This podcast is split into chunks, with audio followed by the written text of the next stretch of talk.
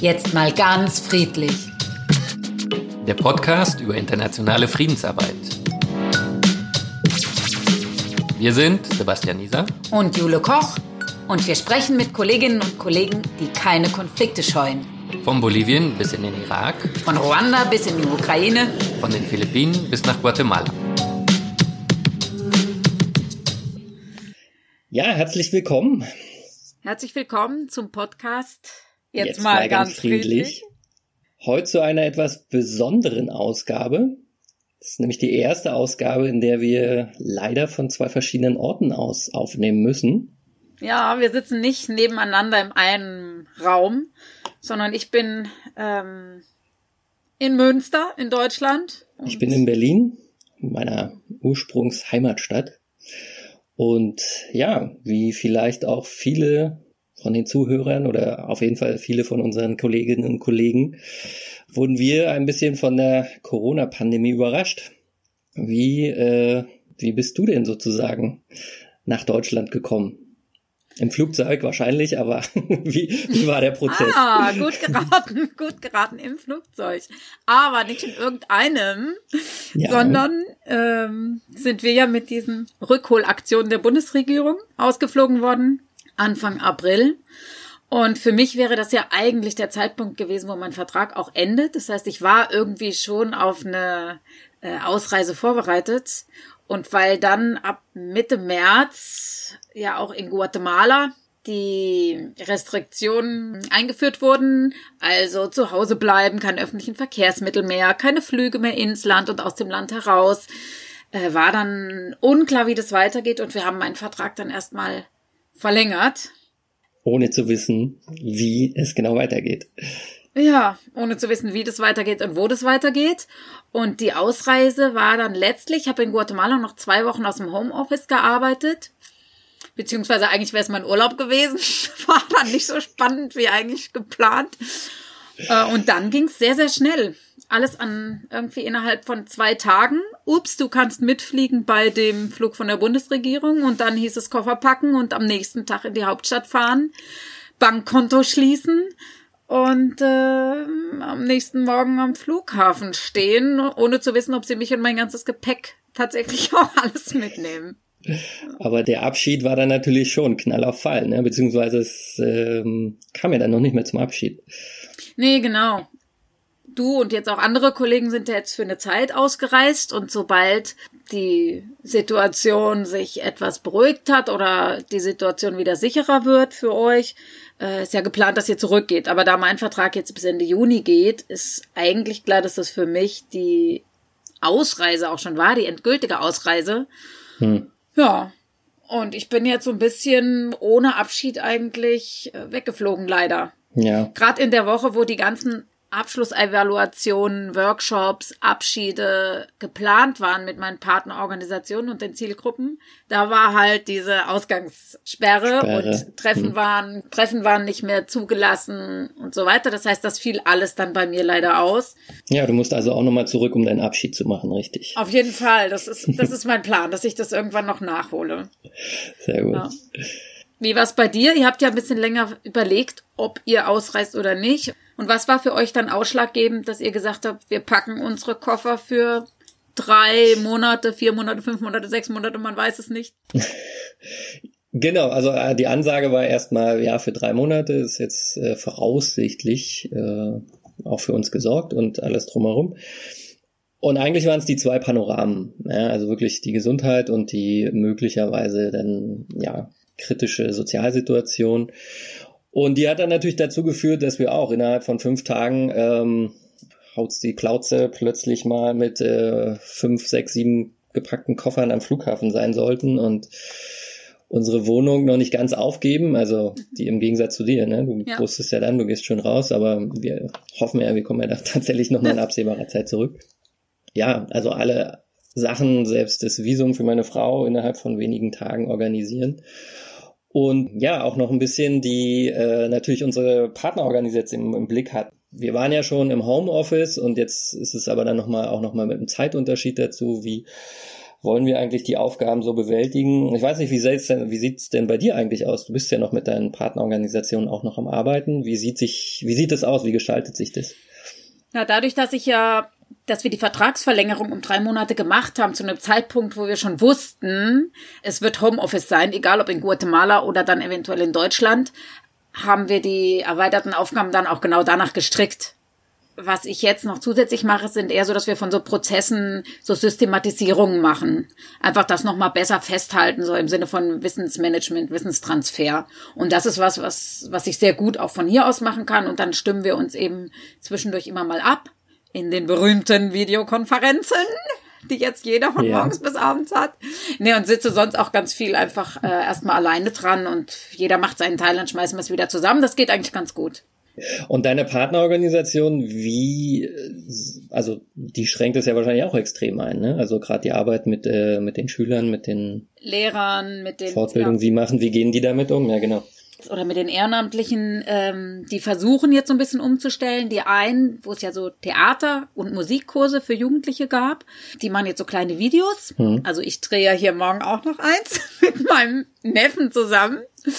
ähm, einfach um in Kontakt zu bleiben, um denen so ein paar Aufgaben zu geben, so ein paar Sachen, was sie auch so zu Hause machen können sowohl an Rhythmusgeschichten oder an ein paar hm. kleinen Theaterübungen, also zum Beispiel Wahrnehmung und ähm, Körpergefühl und so machen kann, wo man jetzt nicht eine ganze Gruppe zu braucht. Hm. Äh, und die anderen ja, ist auch schwierig. Die Arbeit, die direkte Arbeit mit den Zielgruppen findet nicht statt. Also beide Organisationen sind aber auch dabei, jetzt zu unterstützen und gerade die Leute, die am dringendsten Unterstützung brauchen, dann zum Beispiel Lebensmittelpakete zu packen und also mit anderen Geldern, die jetzt nicht vom zivilen Friedensdienst sind, aber da sind die engagiert und versuchen da irgendwie was aufzufangen. Hm. Ja. Ja, bei der PDAC ist es natürlich äh, ein bisschen anders. Ne? Die hat, äh, naja, wenn man sagen kann, ist. Nur nochmal zum Wiederholen, PDAC war, ist die Ombudsbehörde. Ja. Ach so, ja, die Ombudsstelle, ja, meine Partnerorganisation, eine staatliche Überwachungsstelle für Menschenrechte. Und die haben jetzt natürlich Hochkonjunktur auf der einen Seite, äh, waren allerdings die ersten Wochen auch äh, eingeschränkt in ihren äh, Dienstzeiten. Also da gab es dann wirklich nur so Kernteams, die unterwegs sein durften. Aber die sind jetzt natürlich absolut äh, gefragt, beziehungsweise nehmen halt ihren Auf, ihre Aufgabe ernst, zu gucken, wie gut managt der Staat zum Beispiel in äh, Gesundheitsaufgaben. Ne? Und da haben die diverse Mängel und Korruptionsfälle gesehen, haben schon mal aufgefordert, den Gesundheitsminister auszuwechseln, weil es wirklich äh, haarsträubende Sachen mhm. gab. Ähm, aber auch von ähm, ja, Journalisten, die in ihrer Arbeit behindert werden, dann halt aufzurufen, ja, man sollte hier eben die Information nicht einschränken, etc. Also die haben alle Hände voll zu tun. Und äh, in der Hinsicht, ja, kann ich noch ein bisschen so unterstützen, ne, mit äh, Analysen zu machen, auch ein bisschen auf langfristige Perspektive. Was würdest du denn sagen, sind durch die Krise oder durch die mit der Krise verbundenen Restriktionen denn die größten Gefahren für die Friedensarbeit in Guatemala? Oder also für die Friedensarbeit oder vielleicht für die Konfliktsituation? Was verschärft denn die ohnehin bestehenden Konflikte? Ja, die Pandemie verschärft die ohnehin bestehenden Konflikte. Ja, auf welche ja Weise? Ja, natürlich. Also die sozioökonomische Situation wirklich der unmittelbar davon Betroffenen. Ne? Die Leute, die ihre Produkte nicht verkaufen können. In Guatemala Stadt trifft es vom Schuhputzer bis auf den ganzen informellen Sektor, der mal ganz grob geschätzt 60 bis 70 Prozent der Arbeitskräfte ausmacht. Ähm, Korruption ist ein Riesenthema, also gerade was jetzt auch an ähm, Riesenbudgets verabschiedet wird, die dann letztendlich nicht kontrolliert werden wollen, wie auch immer. Und was man natürlich auch nicht verkennen darf, äh, autoritäre Tendenzen. Ne? Also es gab auch immer mal wieder Aufbegehren gegen diese Ungerechtigkeiten und die sind jetzt natürlich ja, tendieren gegen Null. Also es gibt ja weder die Möglichkeit, sich äh, zu versammeln, öffentlich irgendwelche äh, Missgunstäußerungen zu machen, noch gibt's, oder wenn man denn äh, auch vorher sehr aktiv war, hat man, ist man jetzt einer höheren Gefahr ausgesetzt. Ne? Inwiefern? Ja, einerseits, ähm, man kann sich nicht mobilisieren. Äh, wenn entsprechende Leute wissen, wo man wohnt, wird man ein leichteres Ziel. Äh, aber auch die. Man muss ja auch zu Hause bleiben. Ja, man ne? muss zu Hause bleiben eben. Oder wird eben unter falschen ähm, Vorwänden herausgelockt und dann mal gesagt, man verstößt gegen die Aufgaben. ist vor, vorgekommen schon. Oder ähm, ja, einfach Pressefreiheit beschneiden. Also der Kongress hatte jetzt irgendwelche unliebsamen Journalisten ausgeschlossen und hat zum Glück auch meine Partnerorganisation interveniert, hat dann vom Verfassungsgericht äh, Recht bekommen, aber es sind alles Tendenzen, die sich abspielen und die man ernst nehmen muss. Mhm. Und generell ist, ist natürlich, äh, je länger diese Maßnahmen, die ja zu großen Teilen gerechtfertigt sind, anhalten, steigt natürlich auch der Druck. Also der, wie so eine Art Kessel, ja, und der wird sich irgendwann entladen. Der sozialökonomische Druck, meinst du? Der sozialökonomische Druck. Dass die Ungleichheit größer wird, dass die genau. Leute einfach. Also die Ungleichheit wird einfach verschärft. Das macht sich jetzt ganz deutlich sichtbar. Und zwar nicht nur in der ökonomischen, auch bei zum Beispiel Bildung. Ne? Also Leute, die natürlich sich bessere äh, Schulen leisten können, haben und Internetzugang Mhm, ja. Ähm, Viele wohnen ja in Dörfern und da gibt es überhaupt keinen Internetempfang. Also das, was jetzt hier mit Homeschooling und wie sagt man, Videoklasse und so weiter, das ist alles überhaupt kein Thema dort. Haben auch die Geräte nicht dazu natürlich. Exakt. Ja. Gut. Aber das ist ja sozusagen unsere Perspektive, jetzt auch so unsere ganz persönliche. Wer jetzt auch sehr gefragt ist in dieser Situation, sind die Koordinatoren in den verschiedenen Ländern. Genau, mit Hanna Teschner haben wir die neuen Aufgaben und andere Herausforderungen der Chor, der Koordinationsarbeit besprochen. Und das hören wir jetzt. Hanna, vielen Dank, dass du dir Zeit nimmst für uns und das Gespräch. Du hast viel zu tun im Moment. Neue Situationen, neue Entscheidungen. Ja. Du bist Koordinatorin vom ZFD in der Ukraine. Auch da ist Corona angekommen. Und um zu wissen, was das für euch dort bedeutet und für eure Arbeit, wäre es gut zu wissen, was ihr denn bisher vor Corona eigentlich gemacht habt. Was ist der Schwerpunkt vom ZFD-Programm in der Ukraine? Ähm, in der Ukraine, vielleicht auch genauer noch in der Ostukraine, äh, arbeiten wir hauptsächlich unter dem Stichpunkt der Überschrift äh, Friedenspädagogik. Und ähm, die Friedenspädagogik oder die Arbeit, die wir mit den Partnern dort leisten, ähm, geht in verschiedene Bereiche. Es ist einerseits viel und ähm, auch in einem hauptsächlich könnte man sagen Arbeit mit Lehrerinnen, Lehrern ähm, und äh, Fortbildungen, Schulungen für Friedenspädagogik und andererseits aber auch äh, Erwachsenenbildung in der Dialogförderung auf kommunaler Ebene und Entwicklung von Konzepten, wie man friedenspädagogisch an Schulen arbeiten kann. Ähm, dabei arbeiten wir mit äh, sowohl mit Nichtregierungsorganisationen als auch mit staatlichen Institutionen zusammen und versuchen die auch untereinander zwischen denen ja, gute Verbindung, äh, guten Kontakt und gute Zusammenarbeit herzustellen, um auch innovative Konzepte eben an die Schulen, in die Institutionen zu bringen. Das klingt nach vielen Leuten in einem Raum. Weiterbildung, Workshops, also alles, was jetzt gerade nicht so angesagt ist in der neuen Situation. Was bedeutet denn jetzt Corona für eure Arbeit oder die eurer Partner? Ja, erstmal war, war das eine sehr große Umstellung. Ja. Wir sind normalerweise sehr viel unterwegs. Wir haben auch Dienstreisen, treffen uns mit Partnern. Und äh, ja, wir mussten ziemlich schnell äh, umdenken und ähm, das haben unsere Partner auch getan. In der Ukraine ist man wirklich vorbildlich schnell mit der Entwicklung von, von äh, digitalen Formaten, gerade wenn es so um Bildungsformate geht. Und äh, ja, unsere Partner haben das geschafft, äh, zumindest Teile ihrer Trainings, Teile der Konzepte und Aktivitäten, die sie vorher für Face-to-Face-Treffen geplant haben, in den virtuellen Raum zu verlegen. Natürlich nicht so ganz ohne Schwierigkeiten. Das hat viel Stress bedeutet, glaube ich, äh, uns, aber vor allem auch unseren Partnern, äh, sich zu überlegen, was ähm, treffen Sie jetzt mit den Aktivitäten, die Sie geplant ha hatten, auch vor allem mit den Inhalten, die für die Schulung geplant haben, noch die aktuellen Bedürfnisse gerade, der, vor allem der Lehrerinnen, auch der Schüler, der Schülerinnen. Geht es in den Formaten? Wie kann man das gut moderieren? Kommen die Inhalte überhaupt an? Vor allem, wenn man ähm, so ein Lernen hat, das sehr partizipativ ist und, und sehr auf Erfahrungen, gemeinsamer Gruppenerfahrungen basiert. Wie kann man das denn überhaupt machen, wenn man zusammen an einem Computer sitzt und genau den, den Problemen sich stellen muss, denen sich jetzt sehr viele stellen, ne? das Treffen unterbrochen sind durch schlechte Internetverbindungen, nicht stattfinden können, dass jemand nicht da ist oder immer wieder rausfällt oder ähm, dass man natürlich auch die die ganze das ganze ähm, Material nicht zur Verfügung hat, äh, Flipcharts, Plan, Metaplan, Wände, sowas alles. Ne?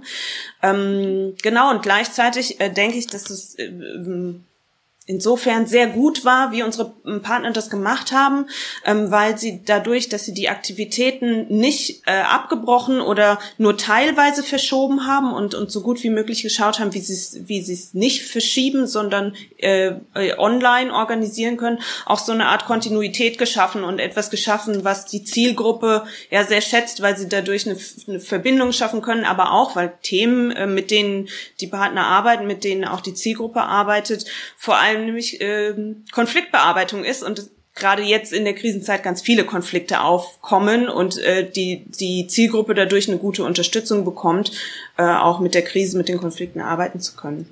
Das heißt, du hast das Gefühl, zum Teil passt es ganz gut. Die Inhalte auch auf die neue, so nicht erwartete Situation. Andere Sachen mussten inhaltlich auch ein bisschen umgedacht werden. Und was bedeutet das organisatorisch? Für die Zusammenarbeit von den Partnern in euch? Müsstet, musst ihr da auch Dinge verschieben, anders machen, neu planen? Genau, also organisatorisch gab es schon viel umzuplanen. Einerseits haben, verschieben sich natürlich auch die Formate, wie wir mit den Partnern zusammen planen, äh, in, in, auf Online-Formate. Auch wir verlassen uns da normalerweise darauf, dass man in einem Raum sitzen kann und gut zusammen plant. Und gerade im ZFD ist es sehr wichtig, ähm, sehr sehr gute Strategien zu erarbeiten und immer wieder gemeinsam zu, zu analysieren und sich auszutauschen und ähm, auch das online zu machen, stellt uns schon vor einige Herausforderungen. Und ähm, auch wir arbeiten mit den Partnern ja zusammen, dass wir Aktivitäten vereinbaren und diese Aktivitäten werden von uns finanziell unterstützt und das ist auf der Basis von Verträgen. Und ähm, jetzt sind es andere Aktivitäten, andere andere Kosten und vielleicht dann auch andere Verträge. Genau andere Kosten, also selbst wenn die Aktivitäten stark ihren Charakter ändern und gar nicht so sehr die Kosten, aber die Kosten ändern sich natürlich auch. Selbst dann äh, bedeutet das, dass wir die Verträge verändern müssen, ne? dass, dass, die, dass die Partner mit ihren Aktivitäten die Verträge auch einhalten können und wir aber auch ähm, die Finanzierung einhalten können und dabei natürlich weiterhin alle äh, Regelungen der der finanziellen Unterstützung und auch der Dokumentation einhalten, die natürlich nicht außer Kraft gesetzt werden, wenn, wenn die Krise da ist. Ähm, und äh, unsere Partner haben zum Beispiel, es gibt ähm, Projekte, die wir mit Schulen durchführen und die an Schulen äh, Konzepte äh, ausprobieren und natürlich auch evaluieren wollen, wie man äh, mit Schülern arbeiten kann äh, um zum Beispiel Konflikte besser zu bewältigen an Schulen und äh, eine, eine sehr große äh, Bedeutung da mh, dabei spielt Evaluation, weil nämlich alle diese Konzepte, mit denen wir arbeiten, auch weiter empfohlen werden sollen und wollen und äh, mit eingebracht werden sollen in in Curricula äh, ähm, äh, Bildungskurricula, also die dem Bildungsministerium vorgestellt werden. Und dazu braucht es ordentliche Evaluation. Und diese Evaluation kann natürlich überhaupt gar nicht weitergeführt werden aktuell. Und deswegen müssen viele ähm, Projektpläne auch nicht nur inhaltlich sich verschoben werden, sondern auch einfach von, von zeitlich nach hinten verschoben werden. Und dann wissen wir jetzt aktuell natürlich nur, was wir bis zum Ende des Jahres finanzieren können. Und auch da ist unklar,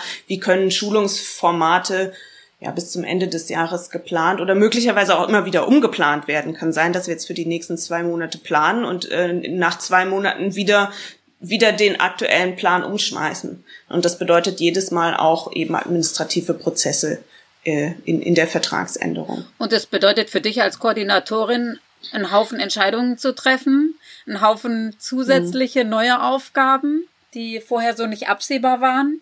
Wie organisiert ihr euch denn im ZFD-Team? Vielleicht erstmal, wie viele mhm. Leute seid ihr? Wie viele sind vor Ort? Wo sind die anderen? Mhm. Und wie organisiert ihr euch jetzt mit eurer täglichen Arbeit? Ihr seht euch ja auch nicht im gemeinsamen Büro. Ja, richtig. Wir, wir sehen, wir sehen uns nicht im Büro, aber wir sehen uns. Äh, wir sehen uns fast täglich eigentlich.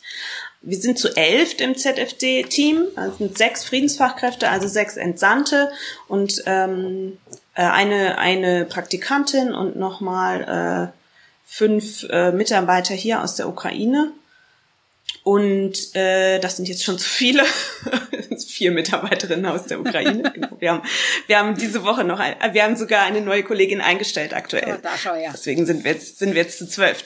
Ähm, genau. Und ähm, wir haben, sind jetzt verteilt aktuell über drei Länder, Deutschland, Österreich und äh, die Ukraine. Das heißt, wir hatten Kolleg wir haben Kolleginnen, die ausgereist sind, weil sie zur Risikogruppe gehören. Wir haben einen Kollegen, der nicht mehr einreisen konnte, weil er in Deutschland auf Dienstreise war. Und wir haben äh, auch Kollegen, unter anderem ich, die äh, von der Region in die Hauptstadt reisen mussten, weil dort eben jetzt alle internationalen wohnen sollen aktuell. Nicht in die Regionen fahren sollen, aber auch nicht in die Regionen fahren können, weil auch der, der Verkehr zwischen den Städten nicht mehr funktioniert. Ja, und ähm, genau, das bedeutet natürlich einerseits, ist, ähm, ist schon ein, ein seltsames Konzept, Entwicklungshelfer im Homeoffice, weil, weil wir eben sonst auch viel unterwegs sind, ne? Und auch gerade die Kommunikation, die Face-to-Face-Kommunikation ähm, eine sehr große Rolle spielt. Und ähm, ja, einerseits äh, die, diejenigen in unserem Team, die, die normalerweise mit den Partnerorganisationen nahe zusammenarbeiten, versuchen das natürlich auch aus dem Homeoffice. Aber es verschiebt sich schon die Aufteilung der Arbeitszeit. Und wir haben jetzt, wir haben von Anfang an ähm, täglich sogar Teamsitzungen gemacht, morgens, äh, morgens immer den, den Arbeitstag zusammen begonnen und einerseits äh, Nachrichten geteilt, äh, geguckt, was das für uns bedeutet, auch Nachrichten des Sicherheitsmanagements innerhalb des Unternehmens, um zu schauen, äh, gibt es Veränderungen, auf die wir reagieren müssen.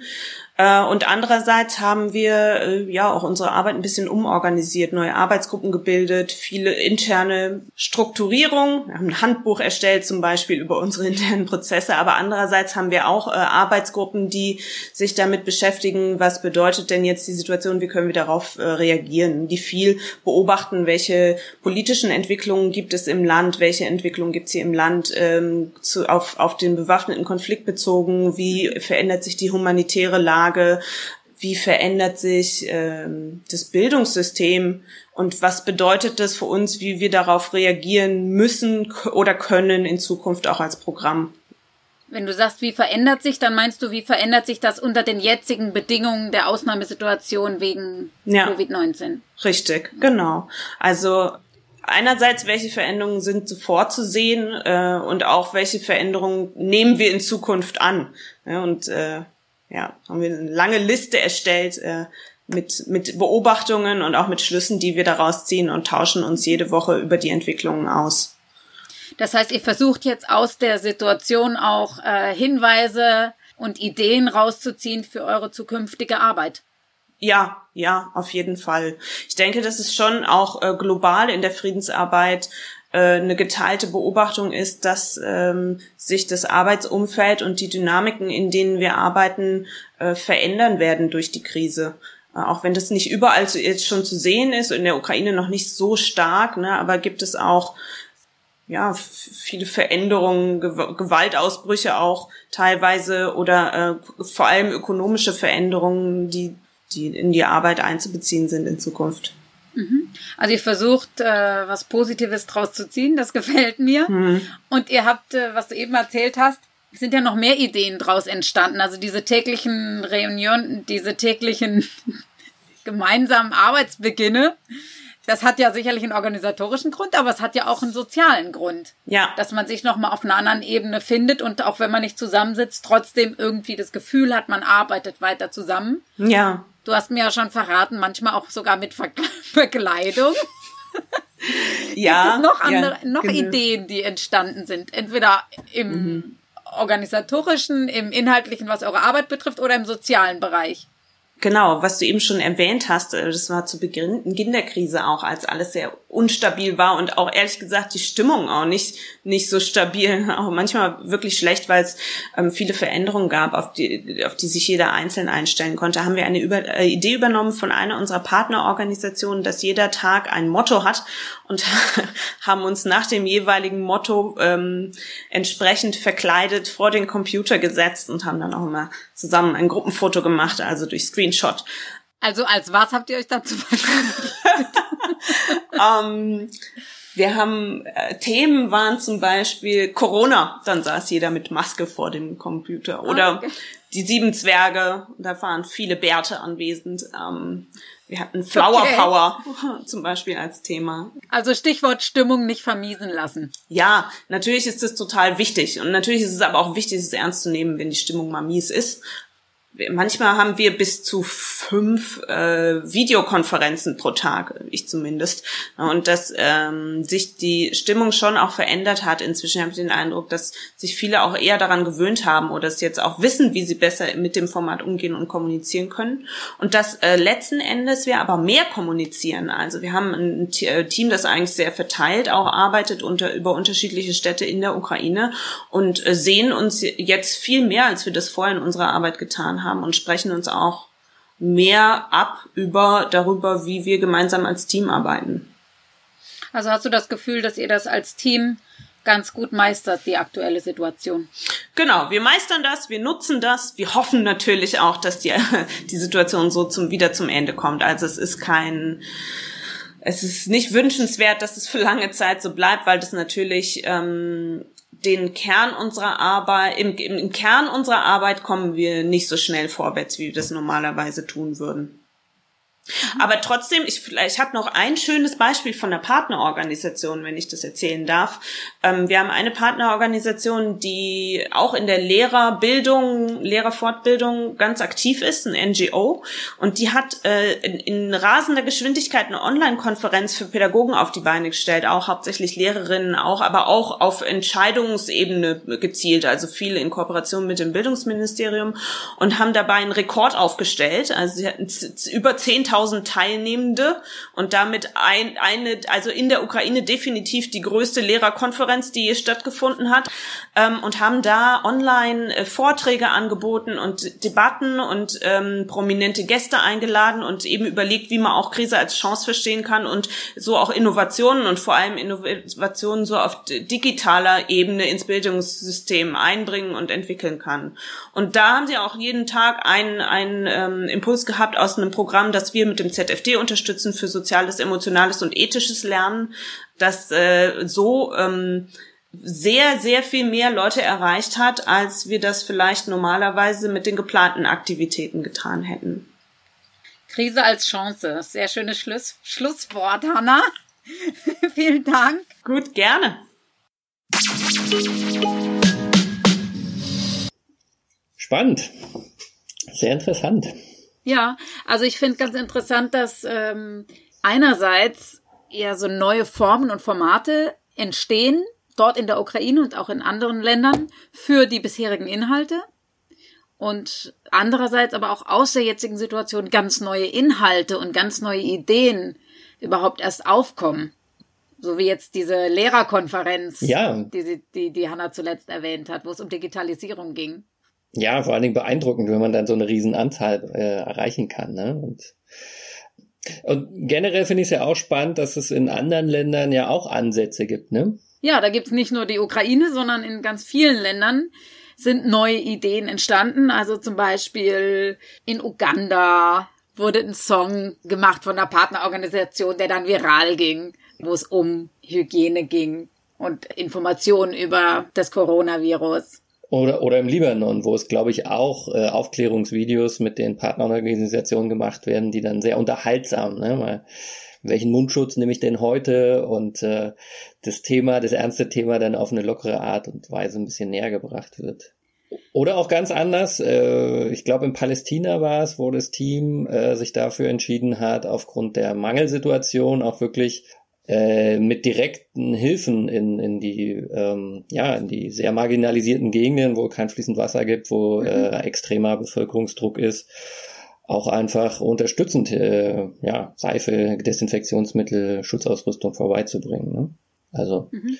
Sind andere Zeiten und andere Aufgaben. Ja, genau. Und in den Philippinen zum Beispiel ein bisschen ähnlich vielleicht wie die Ukraine, die ja jetzt auch so Beobachtungen notieren und gucken, was können sie an Informationen rausziehen. In den Philippinen haben die auch direkt einen Workshop veranstaltet zum Umgang mit Friedensarbeit jetzt in Corona-Zeiten? Was müssen wir beachten? Was müssen wir anders machen?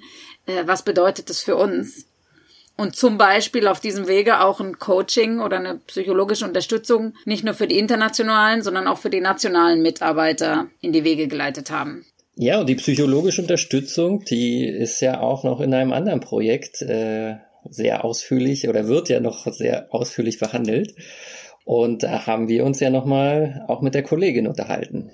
Genau, die, mit der Cori Liebhardt, die von ZFD in Nepal aus Compassion Calls begonnen haben seit der Krise, also eine Art virtueller Treffen ähm, mit dem Ziel, auch psychosoziale Unterstützung und Austausch anzubieten. Herzlich willkommen, Cori. Danke, Sebas. Hi. Bevor wir ein bisschen über die ähm, thematische Ausrichtung sprechen, kannst du ja noch mal ganz kurz erwähnen, wer bist du? Wie hast bist du nach Nepal gekommen? Du bist ja jetzt auch nicht so ganz lang, hast uns im Vorgespräch erzählt. Und was wäre deine Aufgabe gewesen? Und danach können wir mal kurz darauf eingehen, wie deine Aufgaben heute ausschauen. Mhm. Ja, gern.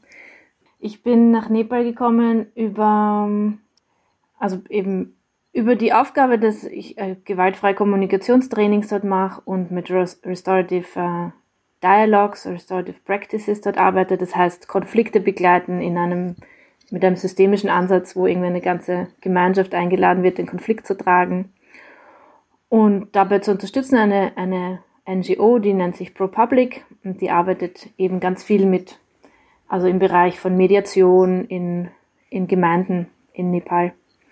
Genau, und da wäre es irgendwie darum gegangen, eben Trainings zu veranstalten und da auch die Mediatorinnen zu unterstützen. Also deine Aufgabe war klar, du hattest auch schon deine Partnerorganisation und warst ja dann selbst schon in Nepal vor Ort, richtig? Ja, nicht so lange, also zwei Monate ungefähr. Genau, also war gerade beim Ein Einleben langsam. Okay. Mhm. Und du warst in der Hauptstadt in Kathmandu? In Kathmandu, mhm, genau. Und was ist dann passiert innerhalb der Corona-Krise? ja, was ist dann passiert? Also ich habe noch mitbekommen, wie sich dann die Grenzen in Europa quasi äh, dann geschlossen haben und irgendwie da ist es dann losgegangen. Und in, in Nepal hat es ein bisschen länger gedauert, bis irgendwie obwohl es eben gleich neben China war, aber trotzdem ist oder ist, ist es, hat es trotzdem länger gedauert, bis das irgendwie so als Krise oder als mögliche Herausforderung irgendwie bewusst geworden ist und dann, also zwei, drei Wochen später oder so, hat es dann eben auch angefangen in Nepal mit, mit Lockdown.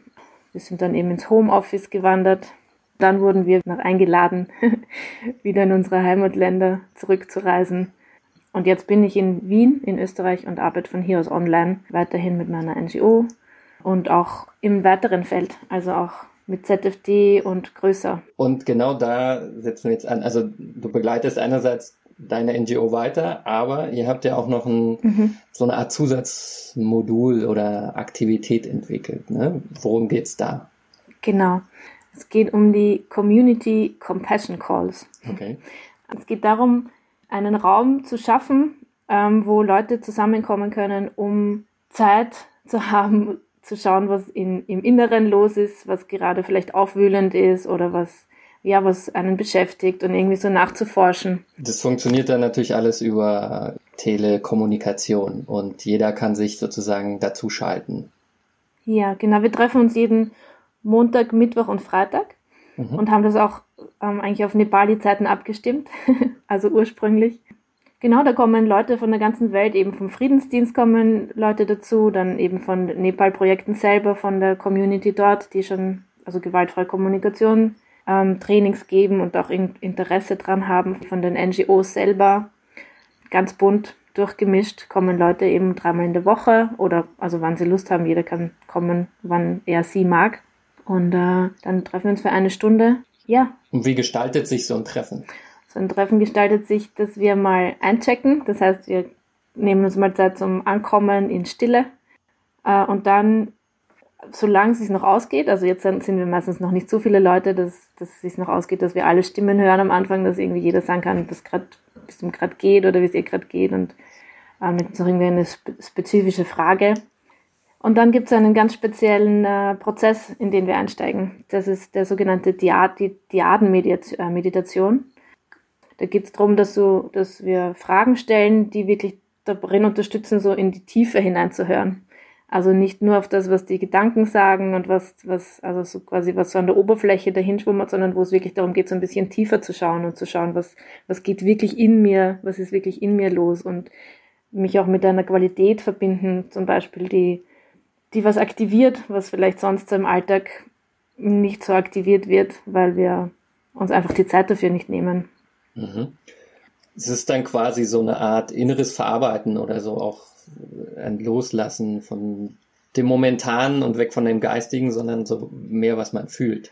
Ja, genau. Also so mehr in den Körper gehen quasi und schauen, was ist im Körper eigentlich los. Und dann im Sinne von auch so resilienzstärkend, also so die eigenen, die eigenen Kräfte auch zu entdecken oder die eigenen Ressourcen auch zu, zu stärken dadurch. Okay.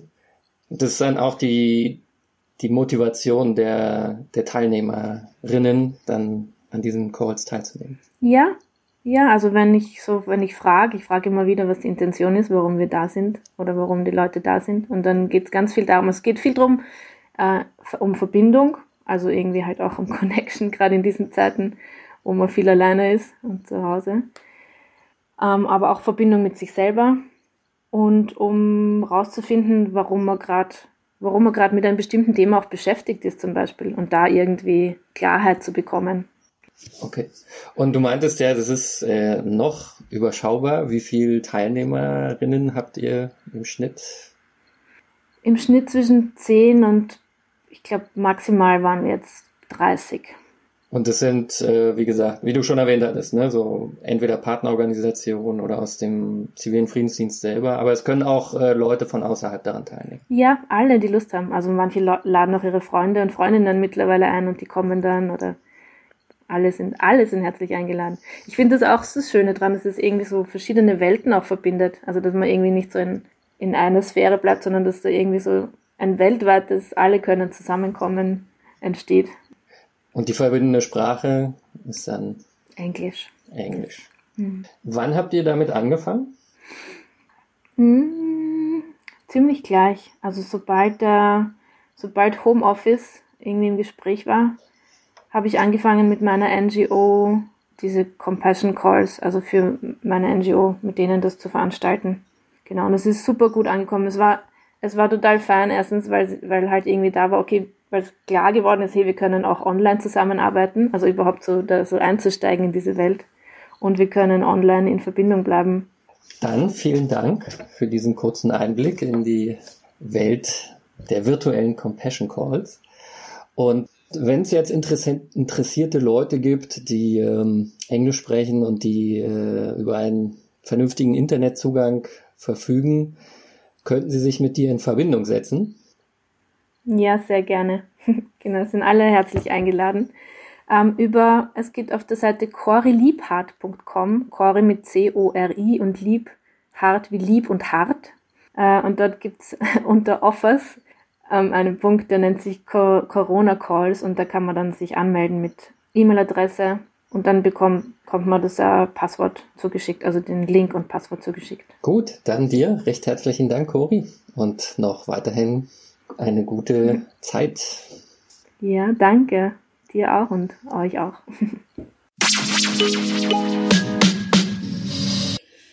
Ja, sehr interessant. Compassion Calls. Äh, wir haben ja auch beide teilgenommen an einem. Wie war das für dich? Ja, sehr spannend. Also ähm, diese erste Begrüßung mit äh, Teilnehmern, die ja ich außer dir natürlich überhaupt nicht kannte und dann so in der großen Runde. Und dann ja noch so ein bisschen der Überraschungsmoment, wenn man so ähm, zu zweit in einen äh, separaten Raum geleitet wird und sich dann mit jemandem unterhält, den man ins noch virtuelle Separé. Ins, genau, in die virtuelle äh, Hinterkammer. Und ähm, mit dem man dann ja sich äh, fünf Minuten äh, zwei Fragen stellt und die aber nicht sich beantworten soll, sondern die andere Person ist tatsächlich nur da, um die Frage zu stellen und dann erzählt man, was einem so in den Kopf kommt und macht da tatsächlich wie so eine Art, ja, so eine Art moderiertes Selbstgespräch eigentlich, ne? Also ich weiß nicht, ob es ja auch so ging. Naja, es ist schon was anderes, ob ich mich hinsetze und sowas in mein Tagebuch schreibe oder ob ich jemanden habe, der dein Gegenüber ist und dein Resonanzraum in dem Moment. Jemand, der dir zuhört. Und das fand ich schon spannend, auch dass das total gut funktioniert hat mit jemandem, den ich ja gar nicht kannte vorher. Hm. In beide Richtungen.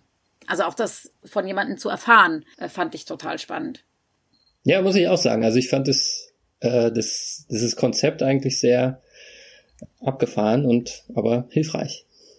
Ja, und in gewisser Weise machen wir beide ja hier jetzt auch so eine Art Compassion Call. Ja. Compassion Podcast.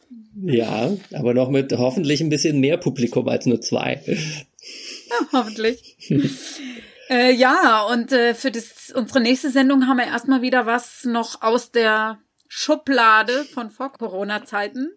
Äh, sehr, sehr spannend natürlich, aber ja, unter anderen ja, Umständen noch. Also wir hatten ein Gespräch mit Kollegen im Libanon. Genau. Und die erzählen uns dann ein bisschen über auch ihre Medienarbeit, ne? die sie ja größtenteils machen. Dann alles Gute dir in Berlin. Ja, und du genießt deine Zeit in Münster. Ja, danke. Bis bald. Bis später. Auf diesem Kanal. genau. Jetzt mal ganz friedlich.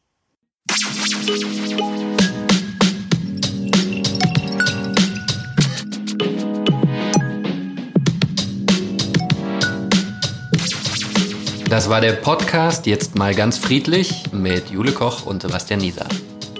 Mehr Informationen, was Frieden kann, findet ihr auf der Website ziviler-friedensdienst.org. ziviler-friedensdienst.org